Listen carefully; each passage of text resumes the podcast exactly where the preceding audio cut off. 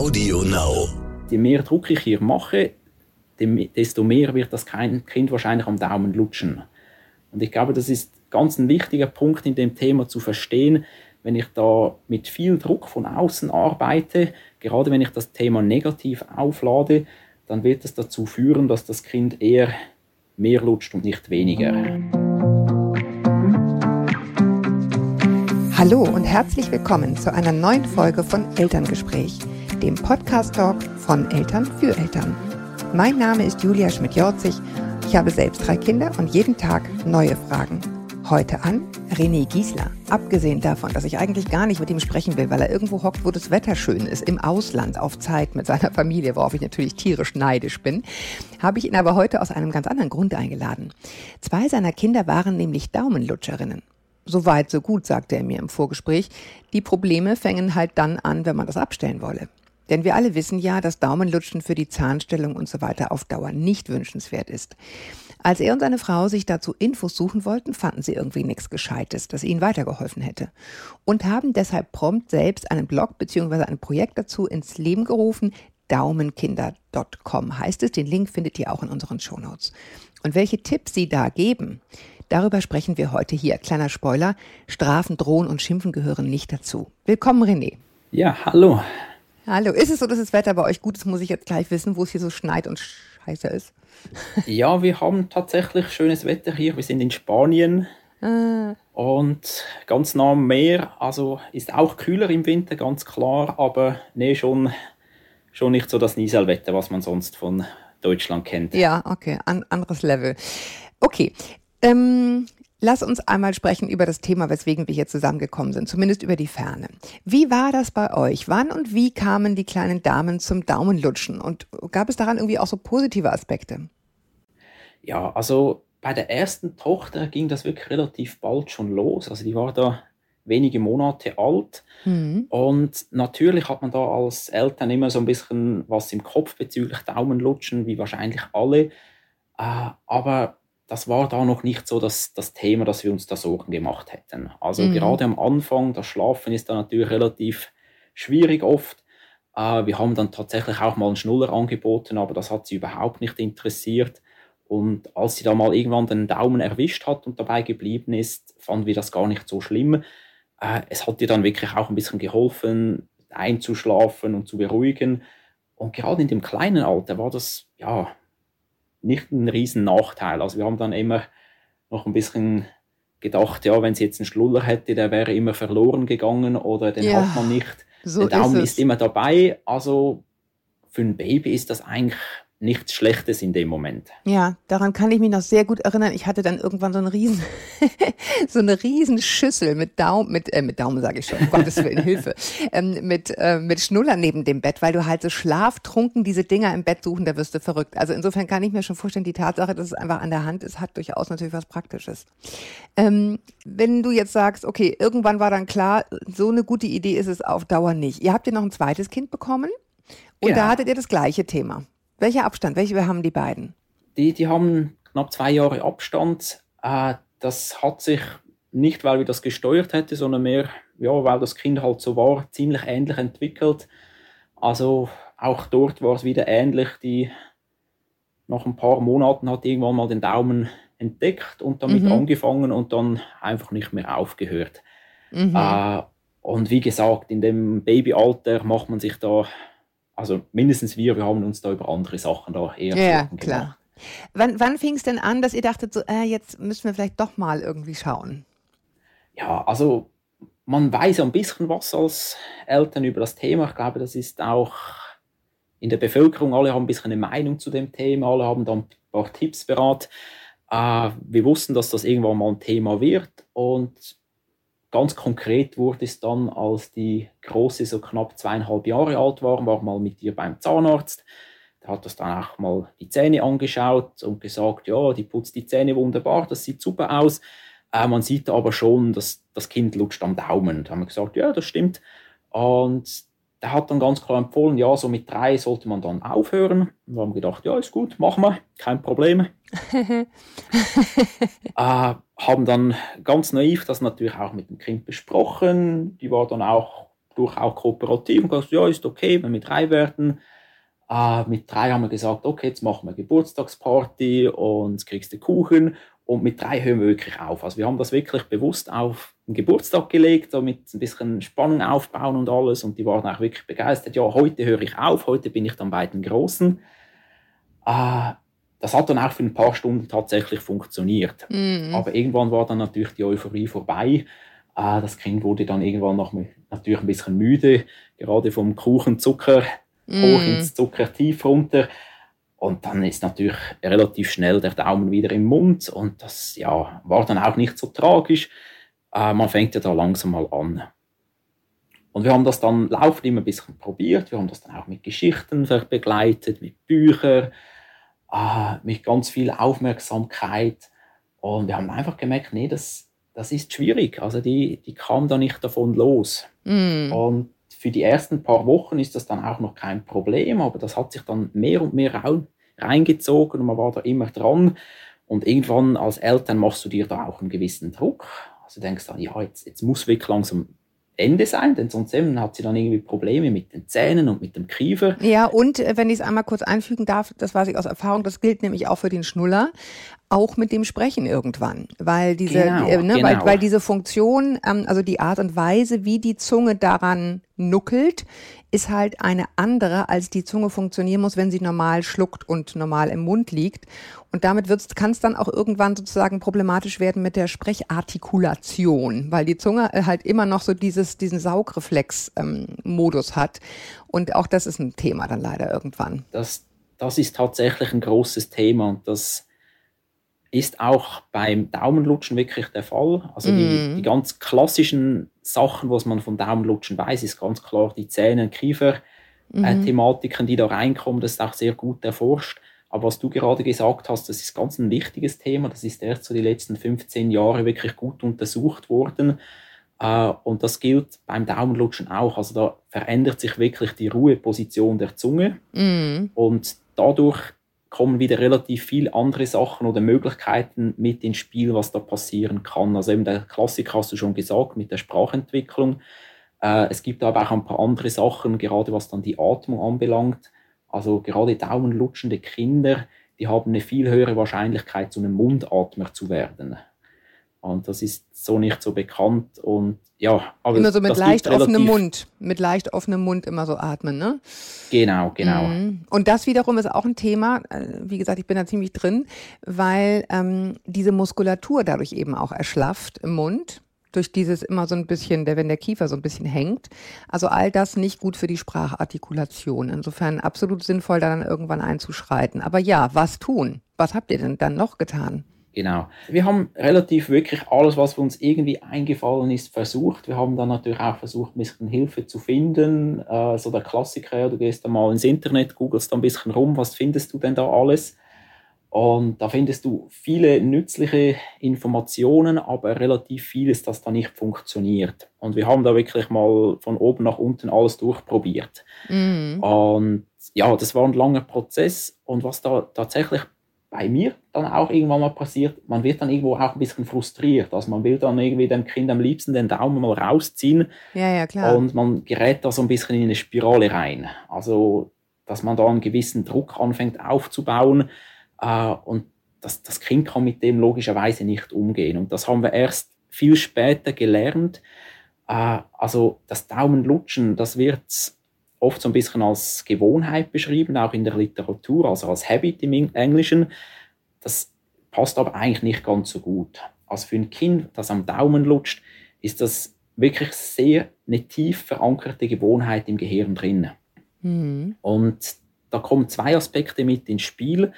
Äh, der eine Aspekt ist natürlich, die Kinder machen das meistens seit ganz früher Kindheit, also die kennen ein Leben ohne das nicht. Das ist der eine Punkt.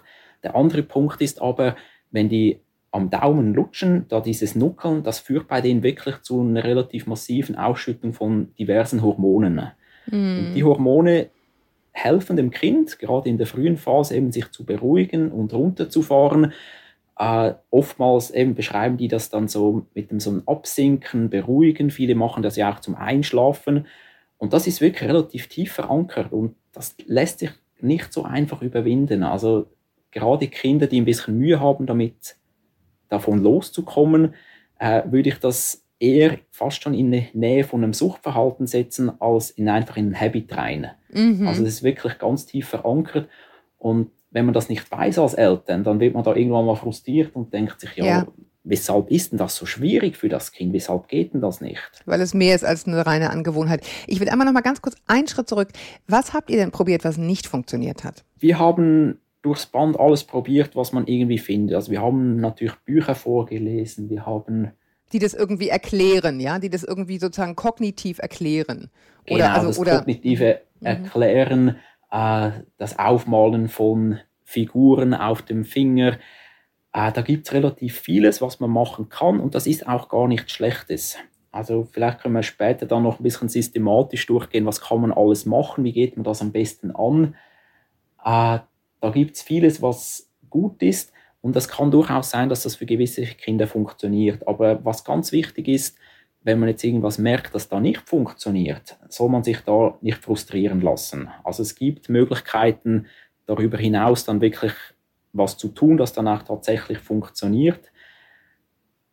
Aber man es lohnt sich da durchaus mit kleinen Sachen anzufangen. Ja, also, aber sag, sag mir nochmal, was bei euch nicht funktioniert hat. Also was, was habt ihr gemacht, wo, wo ihr merktet, nee, das so einfach geht's nicht. Vorlesen hast du gesagt. Kleine Figuren auf die, auf die Daumen malen, dass das irgendwie ein Lebewesen wird, was dazu spricht oder was gab's noch? Genau. Genau, das ist so, so ein Klassiker, den findet man auch in vielen Kinderbüchern. Wir haben ja auch ein Buch dann dazu noch geschrieben, mhm. Anna und Dedo. Äh, da kommt auch so eine kleine Bewältigungsmethode mit rein, wo man da dem Daumen eine Identität gibt, dem Gesicht aufmalt. Und das sind alles so ein bisschen Stupser in die richtige Richtung. Man hat dann bei unseren Kindern auch immer gemerkt, dass das hilft denen so ein bisschen. Also die mit mhm. so einer mhm. Technik haben die dann auch das geschafft, manchmal für ein paar Stunden, vielleicht sogar für einen Tag, äh, sind dann aber typischerweise irgendwann wieder ins bestehende Muster reingefallen. Habt ihr, habt ihr auch sowas wie diese, es gibt ja auch diese Lacke, die so unangenehme Geschmäcker machen und so? Hast, natürlich, natürlich. Haben wir auch probiert, haben wir auch probiert, äh, mit sehr wenig Effekt. Also, also ekelhaft, ne? Ich frage es nur, was, ist, was hat nicht funktioniert, ja? Also genau, genau. Also der Haupteffekt dort war natürlich, dass man das natürlich dann auch selber ab und zu auf den Händen hat und sich da dummerweise selber mal ins Mund. Und dann denkt, Igitt, wie kann ich das dem Kind antun, ja? Genau, genau da allgemein zu den Tinkturen auf Daumen und Fingernägel, das gibt es zu kaufen im Internet, das ist jetzt nichts Schlimmes.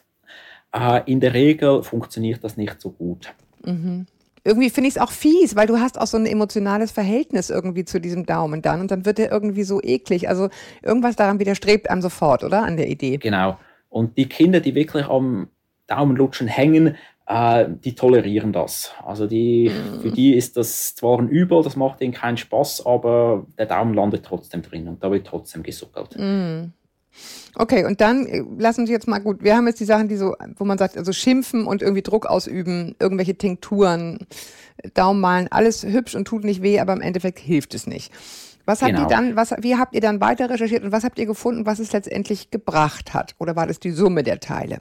Vielleicht noch ganz ein wichtiger Punkt, äh, was man nicht tun soll. Du hast schon ein bisschen gesagt, eben Schimpfen und ähnliches.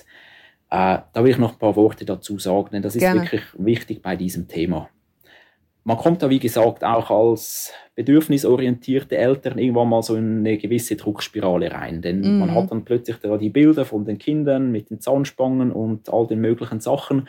Das will man seinem Kind natürlich ersparen. Und da kann schon schnell passieren, dass man da anfängt, Druck aufzusetzen. Und da muss man wirklich extrem aufpassen, auf zwei Gründen. Äh, der eine Grund ist, so ein Kind, das identifiziert sich in dem Zeitpunkt noch sehr mit dem Daumenlutschen. Also das tut dem gut. Mhm. Äh, das kennt sich nicht anders. Das macht das meistens seit der Geburt. Und wenn ich jetzt da von außen komme und sage, hey, das ist schlecht oder peinlich oder auf welche negative Art und Weise ich dann das auch immer einpacke, dann kann das natürlich passieren, dass die Kinder das auf sich beziehen. Und das glaube ich, das, das wollen wir alle nicht. Also wir wollen unseren Kindern nicht beibringen, dass sie da irgendwie schlecht oder peinlich sind. Mm. Und der zweite ganz wichtige Punkt ist, es funktioniert nicht. Äh, wenn ich so einem Kind anfange Druck zu machen, dann wird es in der ersten Linie mal verunsichert sein. Ja. Also es gibt ein schlechtes Gefühl, es hat eine gewisse Verunsicherung und die Kinder werden irgendwie versuchen, eine Möglichkeit zu finden, um das wieder in Gleichgewicht zu kommen, um sich wieder zu beruhigen. Und gerade für die Kinder das beste Mittel, das sie haben, um sich einfach zu beruhigen, ist das Daumenlutschen. Also das heißt, je mehr Druck ich hier mache, desto mehr wird das Kind wahrscheinlich am Daumen lutschen. Mhm. Und ich glaube, das ist ganz ein wichtiger Punkt in dem Thema zu verstehen, wenn ich da mit viel Druck von außen arbeite, gerade wenn ich das Thema negativ auflade, dann wird es dazu führen, dass das Kind eher mehr lutscht und nicht weniger. Und das ist natürlich auch nicht, was wir wollen. Nein. Okay, und dann habt ihr weiter recherchiert und offenbar irgendwie dann den Erfolg doch errungen. Wie kam es dazu? Am Schluss kam es dazu, äh, wir haben ein Produkt gefunden, das war dazu mal in Deutschland so nicht wirklich bekannt. Äh, das ist eine Art Silikonhülle, die man über den Daumen anziehen kann und die verhindert eigentlich, dass das Kind nuckeln kann. Äh, das gibt es zu kaufen, da gibt es verschiedene Anbieter. Äh, der Trick dort ist eigentlich, also das ist was, das zieht man an, das ist nicht zu verwechseln mit diesen äh, Daumenhandschuhen, das ist nochmal ein bisschen eine andere Technik, aber bei den Produkten läuft das so, dass das Kind zwar noch alles machen kann, also es kann noch Sachen halten, das kann auch, wenn es will, den Daumen durchaus noch in den Mund nehmen, aber es kann mit dem nicht mehr diese Suckelbewegung durchführen, also es kann nicht mehr diesen mm. Unterdruck aufbauen. Und mit dem verliert das Kind relativ schnell das Interesse an der ganzen Thematik. Mhm. Also es werden dann wie, wenn das ganze Zucker nicht mehr angeregt werden kann, werden die Hormone nicht mehr ausgeschüttet und mit dem flacht das relativ schnell ab. Was ich mich jetzt, was ich mich jetzt frage, ähm, René, letztendlich ist es ja eine Kompetenz, die das Kind sehr früh erworben hat, sich selbst zu beruhigen. Das, das, ne, das ist, das, da brauchen genau, ja andere Kinder genau. jahrelang für. So diese, diese Kinder haben im Grunde diese Kompetenz. Sie haben dafür nur eine Krücke, die jetzt irgendwann nicht mehr erwünscht ist. Ne? Weil man sagt, ist nicht gut für die Zähne, ist nicht gut für die Sprachentwicklung, für die Muskeln, für den Unterdruck, der die Zunge aufbaut, den Kiefer verformt und so weiter. So, genau. aber, aber jetzt geht's ja darum, dass das, also das eine ist, dass das dem Kind abzugewöhnen, weil das, weil das Gehirn irgendwann lernt, die Endorphine kommen nicht mehr, es lohnt sich für mich nicht mehr. Ja. Ähm, Richtig. Aber letztendlich muss es ja auch darum gehen, dann dem Kind eine neue Strategie beizubringen, wie es sich beruhigt. Wie seid ihr da vorgegangen? da geht es dann wirklich darum, dass man das Kind begleitet in dem Prozess. Mm. Also natürlich, das haben wir auch vorher schon versucht, äh, da Alternativen anzubieten. Äh, das ist sicher hilfreich. Also es kann hilfreich sein, äh, das Kind in dem Moment sehr gut zu begleiten, ihm da Alternativen anzubieten. Oft reicht das alleine nicht. Also ich will gerne nachher noch eine andere Methode vorstellen, die auch relativ gute Ergebnisse liefert äh, die ein bisschen mehr auf dieses Trainieren von Kompetenzen abzielt. Äh, das gibt so ein bisschen diese zwei Varianten mit Hilfsmitteln und mit der Kompetenzentwicklung, aber die haben halt beide ein bisschen ihre Vor- und Nachteile. Aber bei euch hat, bei euch hat dieses Silikon-Ding geholfen, ja? Also erstmal als technisches Ding sozusagen. Mhm.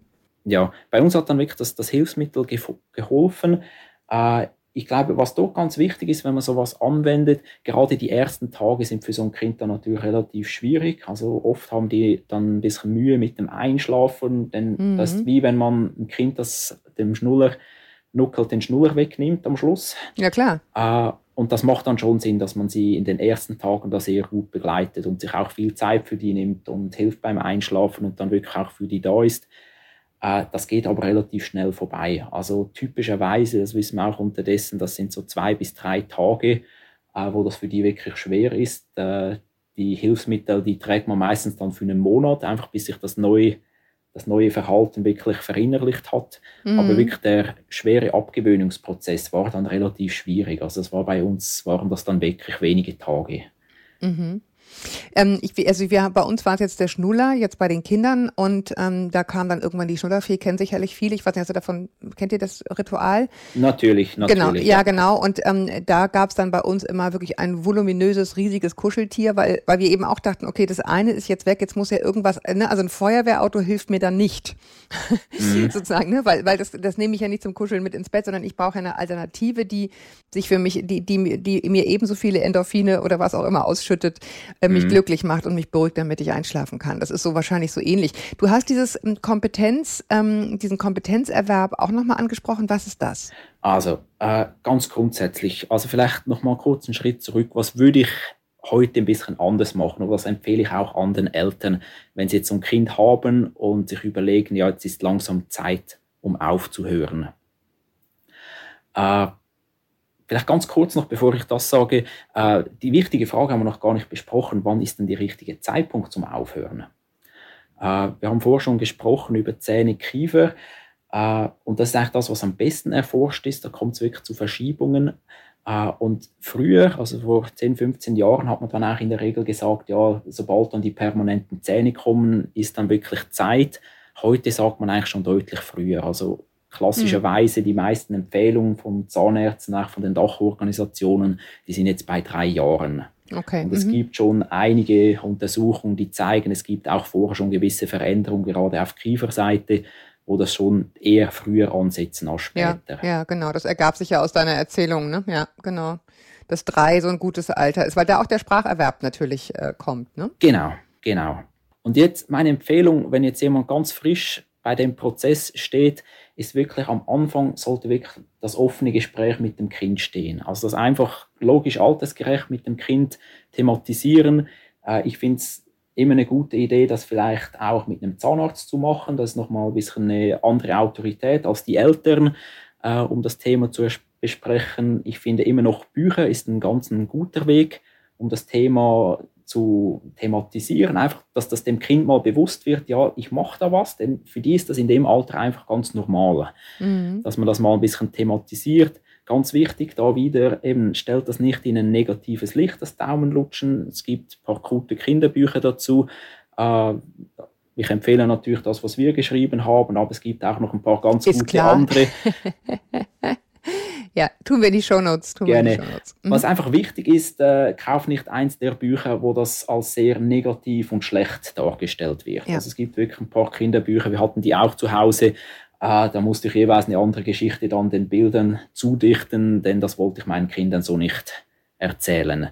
Also es soll einfach nicht zu negativ dort drin stehen. Ich höre daraus, René, dass es schon eine Summe der Teile war. Ne? Also das, das eine war sozusagen das Tool, was ihr gekauft habt, aber es war eben auch Vorlesen, es war auch ins Gespräch kommen, es war auch die Ruhe bewahren. Mhm. Die ganze Vorbereitung, das ist wichtig, das würde ich auch immer wieder so machen.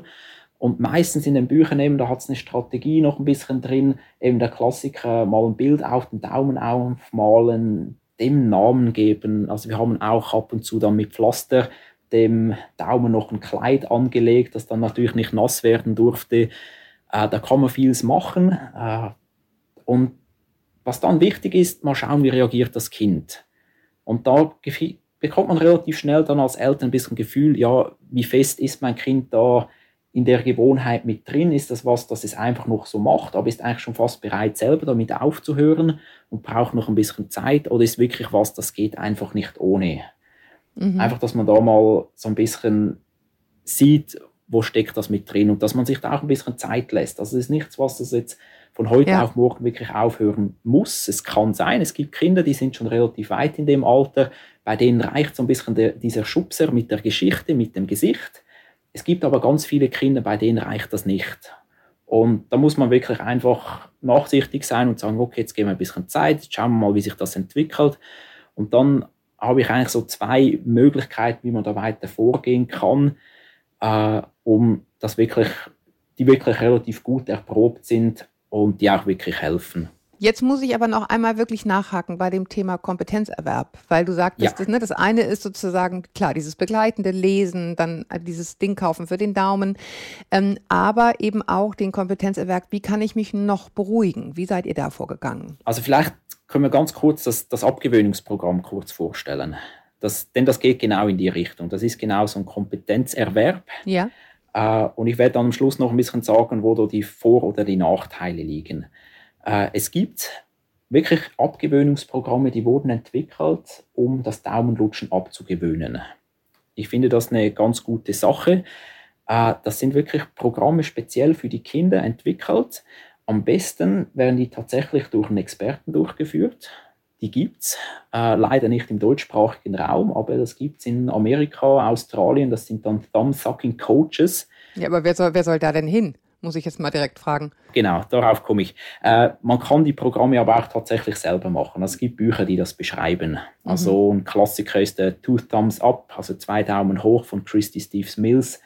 Äh, die hat 45 Jahre lang Kinder darin begleitet, mit dem Daumenlutschen aufzuhören. Und das ist eben so ein Programm.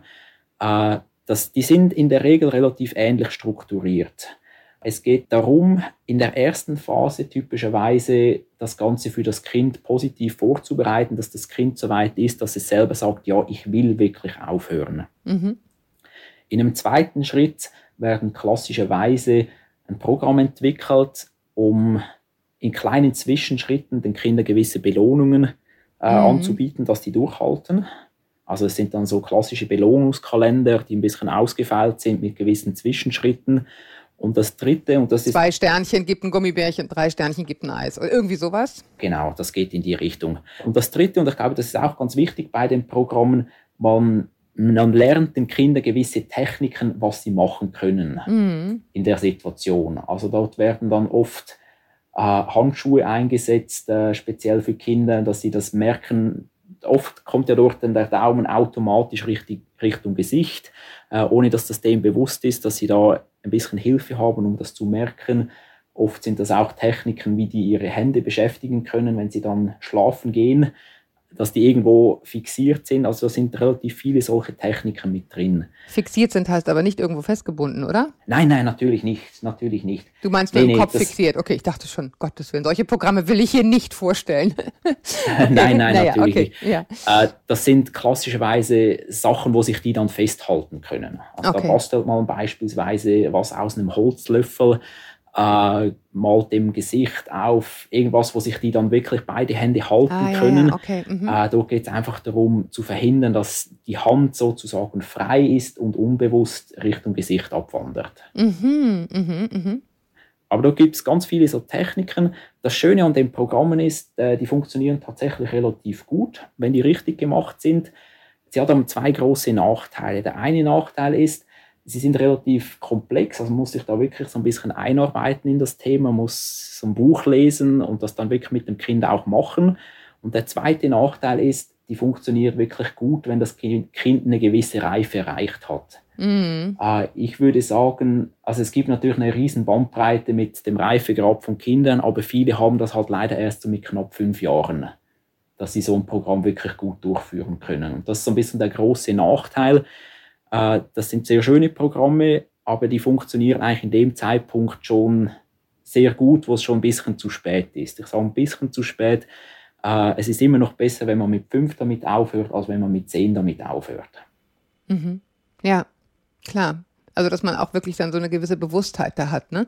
Ich finde ja, also, ähm, wenn man so ein bisschen aus der, ähm, ich weiß nicht, inwiefern du vertraut damit bist, mit der, mit der systemischen ähm, Therapie oder Beratung, aus, aus der Ecke so ein bisschen kommt, ist ja auch ganz viel die Herangehensweise zu schauen ähm, nach den Unterschieden. Ja, also wann, wann ist es denn nicht so? Also mhm. sprich, ähm, ne, wenn wir rechtzeitig ins Bett gehen, dann ist eben die Erschöpfung auch nicht so groß, dass es unbedingt sein muss. Irgendwie gucken, an, an welchen Momenten braucht das Kind besonders viel Beruhigung und dann zu schauen, okay, wie, wie können wir es denn herstellen, dass es vielleicht nicht ganz so erschöpft ist und dass wir dann überhaupt noch einen Zugang haben und nicht einfach nur oh, K.O. und Daumen rein und das war's, ne? sondern so ein bisschen den, den Alltag beobachten. Ne? das spielt eigentlich bei all diesen Programmen spielt das tatsächlich eine Rolle. Also mhm. das ist der Klassiker, Kinder Daumen lutschen, das passiert, wenn die sind müde beim Autofahren, Fernsehschauen. Äh, und in den Programmen werden die Situationen dann typischerweise auch analysiert und wie geht man damit um. Mhm. Also das ist ein ganz großes Thema, dass man gerade in der Anfangszeit die Kinder dann entsprechend in den Situationen begleitet und eben Mittel lehrt oder ausbildet, damit die mit dem umgehen können. Und gerade für das braucht es halt oftmals so ein gewisses Alter schon. Ja, ja, absolut. Beziehungsweise eben auch die guten Situationen sammeln. Ne? Wo, wo, wo hast du es denn gut gemacht? Ne? Wo hat es denn gut geklappt? Und dann irgendwie so ein bisschen, dass das auch so positiv aufgeladen ist. Das finde ich nochmal einen ganz wichtigen Aspekt, was du da vorhin auch sagtest, ne? dass es nicht so einen negativen Drive kriegt, so eine Problemorientierung. Äh, genau, sondern eher so, genau. eine, so eine positive Trance. So, wir kriegen das hin und da war es doch schon toll und so. Ich kann mir vorstellen, dass das auch nochmal eine große Rolle spielt, psychologisch, ne? Oder einfach. Das ist absolut entscheidend. Also die Programme funktionieren wirklich nur, wenn man da auch wirklich als ganze Familie sehr positiv das als Challenge vielleicht auch wahrnimmt, aber als wir schaffen das alle zusammen. Ja, Ja, also ich kann sagen, ich habe auch Daumen gelutscht und ich habe bis heute schiefe Zähne. Ich sage es jetzt mal direkt so, wie es ist. Ähm, man, man kriegt trotzdem einen Kerl ab und kann trotzdem Kinder kriegen. Also insofern keine Panik, liebe Eltern. Aber ich weiß, wie es ist. Also man zahlt sein Leben mhm. darauf ein. Aber ich finde trotzdem nochmal ganz wichtig, also das ist ein Thema, dem wir uns jetzt hier eine halbe Stunde gewidmet haben und es ist auch ein wichtiges, aber keine Panik. Ja, ich glaube, also ganz viel lese ich immer aus den Mails, die ich bekomme, einfach auch so eine Verzweiflung und jetzt, oh Gott, schon wieder ein Buch lesen und noch ein Riesentutu und noch ein Problem. Und da würde ich jetzt dazu aufrufen, dass sie, ne, es ist, es ist gut, wenn man sich dran macht, aber nicht in Stress verfallen. Ähm, das macht die Sache eher noch schlimmer, hast du ja auch schon angedeutet, René. Ähm, die, wie, wie alt sind deine Mädels heute? Die sind äh, unterdessen vier und zwei. Mhm. Äh, die Große, die hat das äh, Thema gut überwunden. Also wie gesagt, wir haben dann mit dem Hilfsprodukt äh, ihr geholfen, damit aufzuhören. Äh, wie gesagt, es gibt ein bisschen diese zwei Varianten, die wir vorher angesprochen haben, diesen, mit diesem Produkt und mit den Abgewöhnungsprogrammen. Und ich glaube, da muss man sich wirklich als Eltern ein bisschen überlegen, was, was ist einem da wichtiger. Also will man die Kompetenz dem Kind, also dem Kind die Möglichkeit geben, das selber zu erlernen und nimmt dann halt wirklich ein bisschen in Kauf, dass es dann eher ein bisschen später das Ganze erlernt, mhm. als vielleicht mit fünf, wo dann halt gewisse Vorschäden schon da sind. Oder sagt man, nee, mit drei ist wirklich fertig.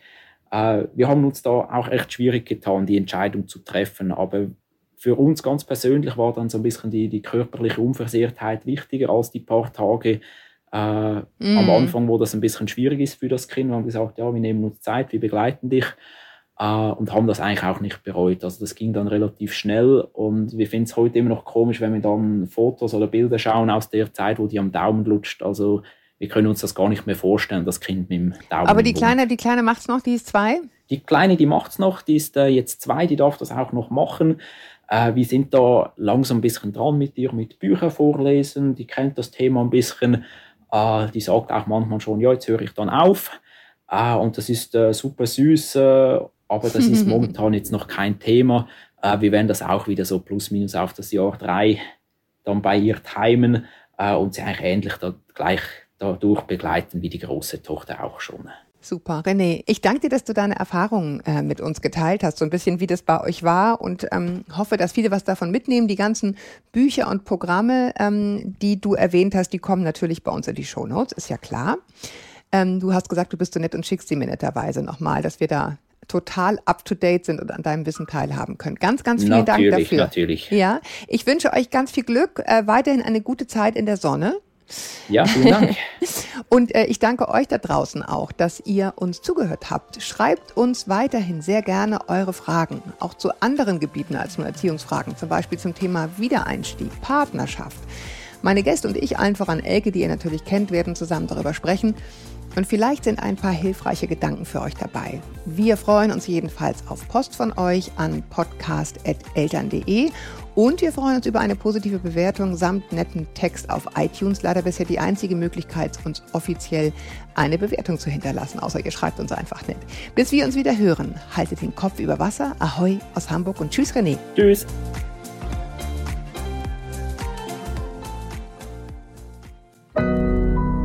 Audio Now.